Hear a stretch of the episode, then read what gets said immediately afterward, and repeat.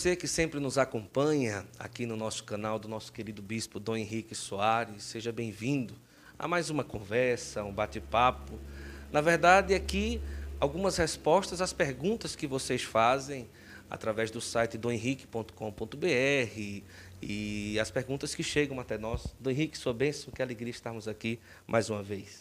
Deus abençoe Guto e, sobretudo, Deus abençoe a você que tenha paciência de frequentar o, do, lá o nosso, nosso canal no YouTube, procurando, eu sei, é procurando não a mim, é procurando Cristo, é procurando a vida, é procurando iluminar a sua vida com a luz de Cristo. Então, que nosso Senhor abençoe você por isso e lhe dê essa coragem, essa sede de nunca desistir de procurá-lo. Dom Henrique, o primeiro assunto de hoje é a respeito da confissão. São três perguntas sobre a confissão. Como fazer uma boa confissão? A pessoa que tem um costume de se confessar várias vezes, por exemplo, a cada mês, duas vezes no mês, às vezes os padres reclamam um pouco dessa periodicidade de confissão. E se na confissão a pessoa deve contar os pecados do passado, que se lembrou há 10 anos atrás, que os padres às vezes dizem, não, não conte não, isso aí já faz muito tempo que passou, não sei o quê, e assim vai. São essas três dúvidas a respeito da confissão. Olha, primeiramente, o nome correto do sacramento da confissão, porque se chama, né? Confissão, reconciliação, penitência. O melhor modo é sacramento da penitência, porque a palavra penitência em latim não quer dizer mortificação. Penitência em latim traduz o grego metanoia, conversão.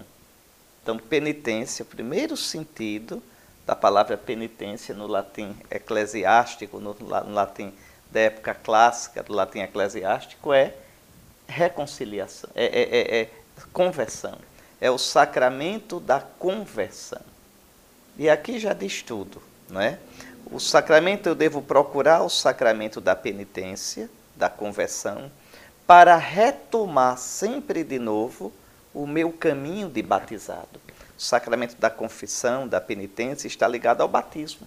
Os antigos chamavam de segundo batismo, de nova tábua da salvação. Rigorosamente falando, o cristão não deveria precisar desse sacramento a gente deveria, depois do batismo, ter uma vida tão nova, tão radicalmente em Cristo, que seria sem pecado. Mas não funciona assim.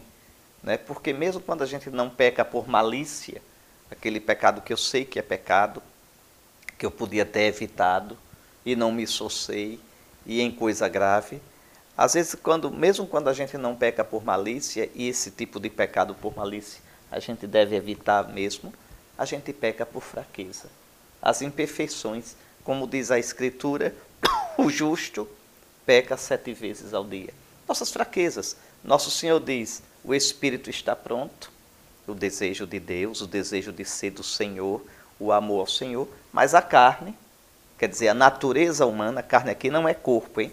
A natureza humana, meus pensamentos, minha inteligência, né? também meu corpo, são frágeis. Como diz o livro das sabedorias, da sabedoria, os pensamentos dos homens são incertos. Então, o pecado por fraqueza. E, e aí, isso, esses pecados graves ou leves, mortais ou veniais, vão minando, corroendo a minha, o meu caminho batismal, o meu caminho de conversão a Cristo. Então eu preciso voltar sempre a me converter, a me converter a Cristo, a ser fiel àquela opção fundamental que eu fiz. E, é, eu estou dizendo isso logo no começo porque isso já explica muita coisa a gente. Então, a confissão não é qualquer pecadinho que eu cometa, eu corro para me confessar. E, rigorosamente, não precisaria confessar-se eh, mais de uma vez por mês. Não é? Nem mesmo uma vez por mês. Agora, se uma pessoa sente necessidade de mensalmente, porque quer ter uma vida espiritual mais regrada. Tem leigos que têm essa, não é? E até religiosos. Então, a confissão mensal é possível, sim. Mais de uma vez por mês, se não for um pecado grave, é, é, é, é um pouco demais. Não é? Então, a confissão não deve ser para a gente contar pecados leves. O que é que faz um pecado ser grave ou leve? A matéria, o grau que eu tinha de consciência e o grau que eu tinha de liberdade. Então, a matéria, roubar um pirulito, não é como roubar dinheiro que ia para um hospital ou para a, escola do, do povo pobre. Não é? é, é você ter visto uma cena é, é, picante que eu sabia que era inconveniente, não tem a gravidade de adulterar. Tá certo? Dar um tapa em alguém não tem a gravidade de matar. Então, primeiro a matéria. A matéria diz se o pecado é grave ou se o pecado é leve. Outra coisa que diz se o pecado é grave ou é leve é a minha consciência. Eu tinha consciência da gravidade desse pecado e eu fiz. Então isso é uma coisa muito séria, tá certo? E a outra coisa, as circunstâncias. Eu fui livre, eu não fui livre, eu lutei, eu não lutei, eu tentei de verdade e fraquejei, ou eu disse a vida é minha, eu faço como eu quero. Então isso disse, o pecado é grave ou leve. Não, não é que tem uma tabelinha, tem essas, esses três elementos. Então, quando um pecado é leve e você cometeu por fraqueza, no ato penitencial da missa, no sacramento da Eucaristia, esse pecado é perdoado. Até num ato de contrição sincero que você faz, pedindo perdão a Nosso Senhor, não é arrependido, reza o Salmo 50, o Salmo 129, um dos salmos penitenciais da igreja. Não precisa ir correndo se confessar, porque tem que ter muito cuidado, viu, Guto, com o escrúpulo, que é aquela fixação no pecado, tudo é pecado, tudo... não, não, não, não. Cuidado, o centro da nossa vida cristã não é o pecado, é Deus, o Pai, que na força do Espírito nos salva em Jesus Cristo, nosso Senhor. Deus sorri para a gente. Não é um Deus carrancudo. O nosso relacionamento não é com uma lei fria, é com alguém que nos ama. Então, agora, confessar os pecados. Agora, quando você for se confessar, você faz um exame de consciência bem feito. Aqui já começa a sua confissão. Um exame de consciência bem feito. É bom começar pedindo a luz do Espírito Santo ler um trecho da palavra de Deus e perguntar: meu relacionamento com Deus, meu relacionamento com os outros, meu relacionamento comigo mesmo, meus talentos, meu aperfeiçoamento humano, meus instintos, essas coisas todas.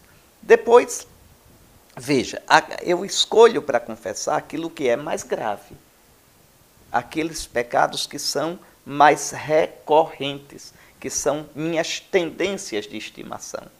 Os pecadinhos mais leves, no próprio ato de contrição que você vai fazer depois do exame de consciência, no próprio pedido de perdão, antes de se confessar, você vai se confessar porque está arrependido. Então eles já são perdoados. Eles já entram, desculpe a expressão, no pacote. Tá certo? Então, não, ah, não precisa. Ah, mas eu vou esconder pecado. Não, porque o pecado que é mais grave você não consegue esquecer dele. Ele fica aqui e você sabe que tem que confessar. Então confessa os pecados mais graves, querendo pode confessar os pecados mais geniais, mas o mais importante são os pecados mais graves e os pecados mais recorrentes, que são mais o eixo da minha personalidade. Então, um exame de consciência bem feito, a confissão sincera, sem querer esconder o pecado, não é? Também não precisa os detalhes todos, a não ser que o padre, para esclarecer, para entender melhor as circunstâncias, ele pergunte. Não é por curiosidade, que quer bisbilhotar. Não, é porque ele quer entender melhor as circunstâncias para aconselhar melhor. Então, o exame de consciência, não é? o arrependimento sincero, a confissão e depois o cuidado com o ato de contrição e a penitência que o padre der. E, claro, no arrependimento, o esforço para não mais incorrer naquele pecado. É isto.